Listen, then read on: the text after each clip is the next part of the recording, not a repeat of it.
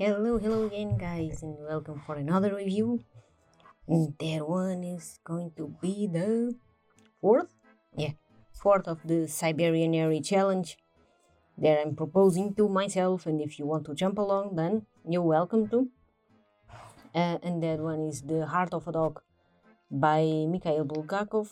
And speaking about this uh, writer, um, he's doctor um, and he's also a writer, and that makes his writing very particular. And he gets also a lot involved with politics, that makes it even more satirical and um, particular. Um, and even though he's a realistic kind of guy, he's also um, very fantastical and very, um, yeah, magical realism comes along and um, some other stuff um, comes along um, from this writing. And he wrote also Master and Margarita that I'm making um, a reading along in February. So if you want to jump along this um, uh, reading together, uh, it's going to be the whole, or the, mostly the whole February month. So if you don't catch the the reading goals in one day, you can go for the other day and uh, read two goals, so to say. And um, yeah, um, I hope you like it, and uh, I hope we can have a lot of fun reading uh, the Master and Margarita together. For me, is going to be a reread, so it's not going to be new, but I'm going to love it um, at the same way.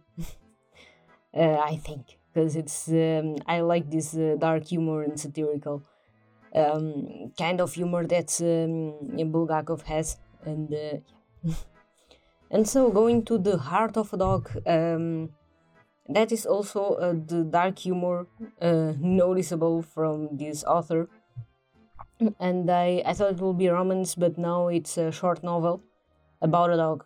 Um, and at the beginning, you see the perspective of the dog, and sometimes you change for the narrator, and most of the time stays on the narrator, but it also has the um, perspective of him, the, the dog.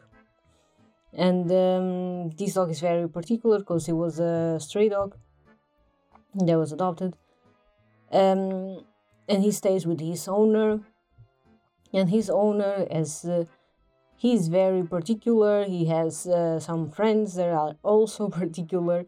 And he's also a doctor. So sometimes i i wonder if it could be um, the dog from um, bulgakov and uh, what he has seen and uh, what he has lived so to say.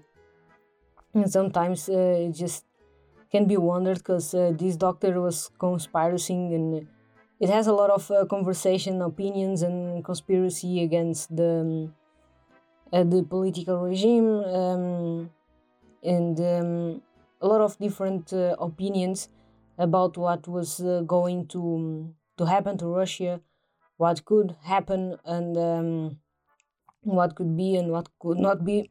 it goes more into the uh, it goes more into the left side of the politics um, and yeah, it was uh, different for sure.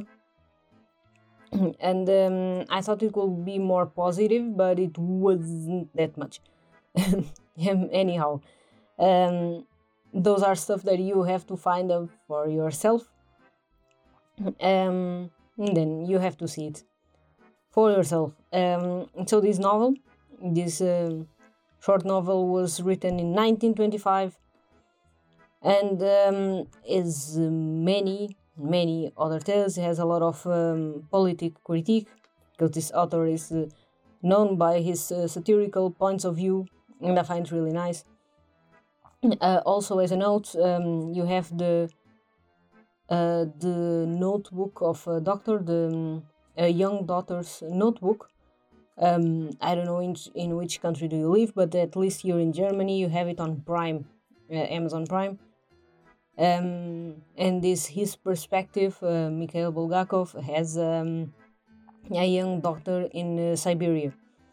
and uh, it's going uh, both ways because it has uh, his older self coming along and his younger self and uh, it also has um, Daniel Radcliffe as the um, as the younger Bulgakov and he's very well made and um, yeah it's it's really uh, nice to see some uh, perspective um, from Siberia and uh, to see some perspective more in depth of this author. So if you want to watch and um, know a little more about this author, uh, maybe you could see this um, this series, uh, and you could be a little more informed on what um, uh, who was Bulgakov, and um, uh, how did he see the world, and uh, where does this satirical um, kind of comedy comes from.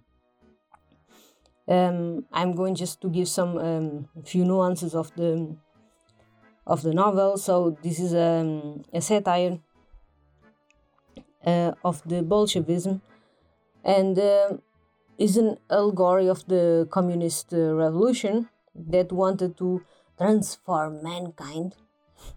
it has a lot of uh, idealism uh, into it, and the Bolshevism is like um, is like a, an arm, so to say, current from the Marxism, and it's uh, uh, centralizing the overthrowing the capitalist uh, state system, because you know the Marxism was against the capitalism and against America and all uh, our Occident's um, kind of ways, our comfortable ways of living in um, in the Occident, in the Europe and the United States and they were against everything that um, the capitalism and the right systems um, were for.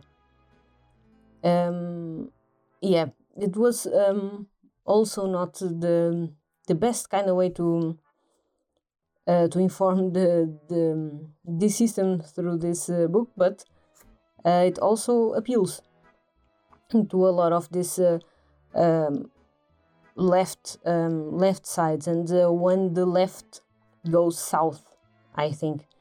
Because uh, uh, in politics i think i always um, have this uh, central position more in the in the politics. Maybe i can tend a tiny little bit to the left but i'm more central and i don't think these uh, extremes um, go along or if one or the other gets um, gets the protagonism if it's going to be better for the country or better for the world in itself. Um, I don't think so. Uh, I think the solution is more in the middle, and uh, we can see how um, the right systems go north and go really bad, and uh, how the these ones go south uh, pretty deeply when the, the left uh, wants also to be a dictator system. So um, that's why I always say that the secret is more in the middle. Um, so the the point of this um, of this Bolshevism, uh, this group and this um, centralized uh, group, it was to um, puts in Russia the proletariat and um, dictatorship, and um, and then we have the founder that was Lenin. So I haven't studied any uh, politics, or I'm not a specialist in uh, in politics. I'm just uh, telling, giving you a background to what I know, um, or what I've seen on internet, and can tell you some some stuff. Um, so this novella became a cultural uh, phenomenon in Russia, and uh, even though it wasn't published in Russia until 1987, where I was born, and most of you also.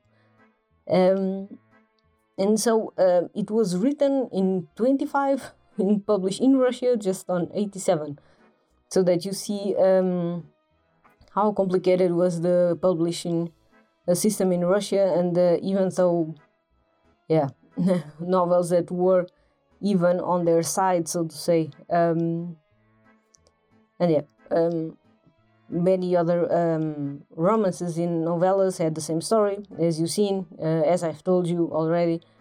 Um, I think I, I didn't have any any novel here, um, one of those uh, Siberianary that I've chosen to read till now that wasn't that didn't have any uh, weird publication history or uh, didn't have the problems with the publication because they are mostly known uh, for it.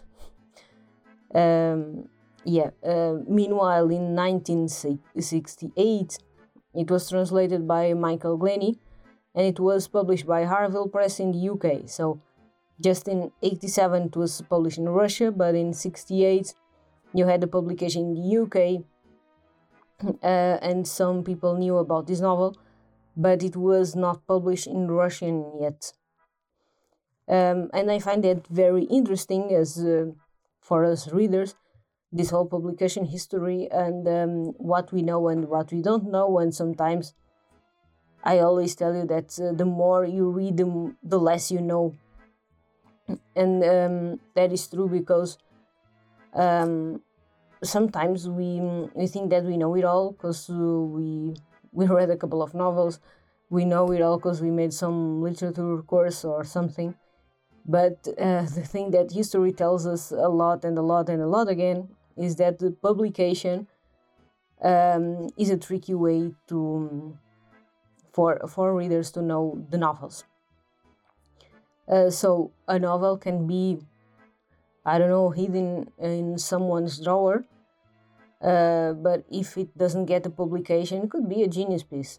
If it doesn't get published and uh, if it's going to be rejected one after another and another and another uh, then um, is going to is going to, to be appreciated by no one. And sometimes another one that was allowed to be published um, has a lot of praise and doesn't have even the tiny little genius um, that the other one in the drawer has. But um, that's how publication stories work. And uh, if you've seen also in the Victorian times, there were a lot of novels. Uh, we have also Emily Dickinson. Uh, she was an American poet, uh, but uh, her father didn't allow her to write, and uh, she had a lot of um, problems to be um, a writer, and she was not allowed or incentivized to it. And um, and yeah, even though she was um, a genius, uh, her poetry is, is beautiful, uh, but it wasn't published.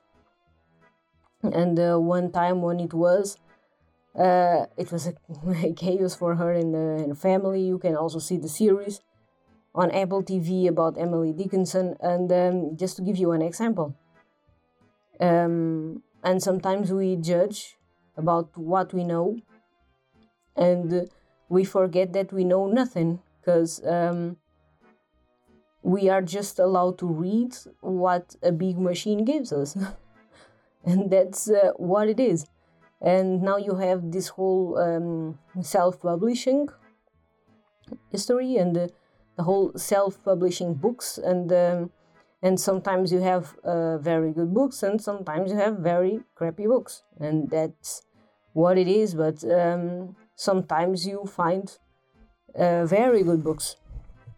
It doesn't mean that it's uh, self-published, that it is not uh, not good. Um, I even uh, made a review about um, a Portuguese um, short story um, that it was uh, self-published and um, it was really good. I can tell you that was really good, and um, because it was this uh, his romance was uh, had a lot of um, theories that are contradicted to um, what a big machine wants for us. Um, yeah, it it doesn't get published uh, to a big company, and that is what it is.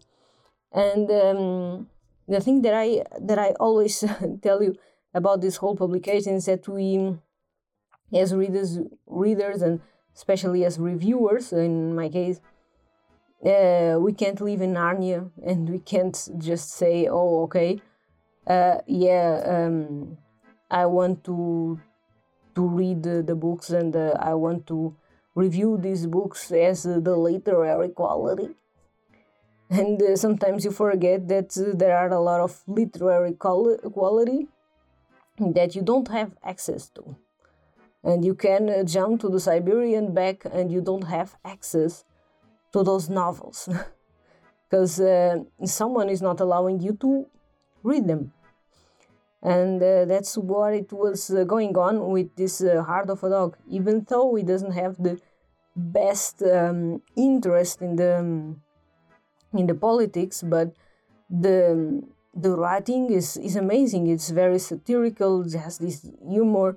Um, I love this author because um, he's um, he has a lot of satire and humor, and I I love that. I I find it really amazing. I find it precious when an author wants to break the rules and um, and go a little more further than um, what he sh- should do or what he was uh, paid to do, even though. And yeah, and uh, notice to say that uh, this author is not just an author, but he's also a doctor, and that's also pretty amazing. Uh, that someone has also two professions and can um, masterfully do both, as he did. Um, and yeah, uh, that's my uh, first review from Mikhail Bulgakov, the fourth of the Siberianary. And yeah, don't forget about this uh, reading along. I hope you jump in on this um, Master and Margarita train. I can promise you it's going to be really fun. It's going to be really fun. So, guys, uh, have a nice weekend and bye.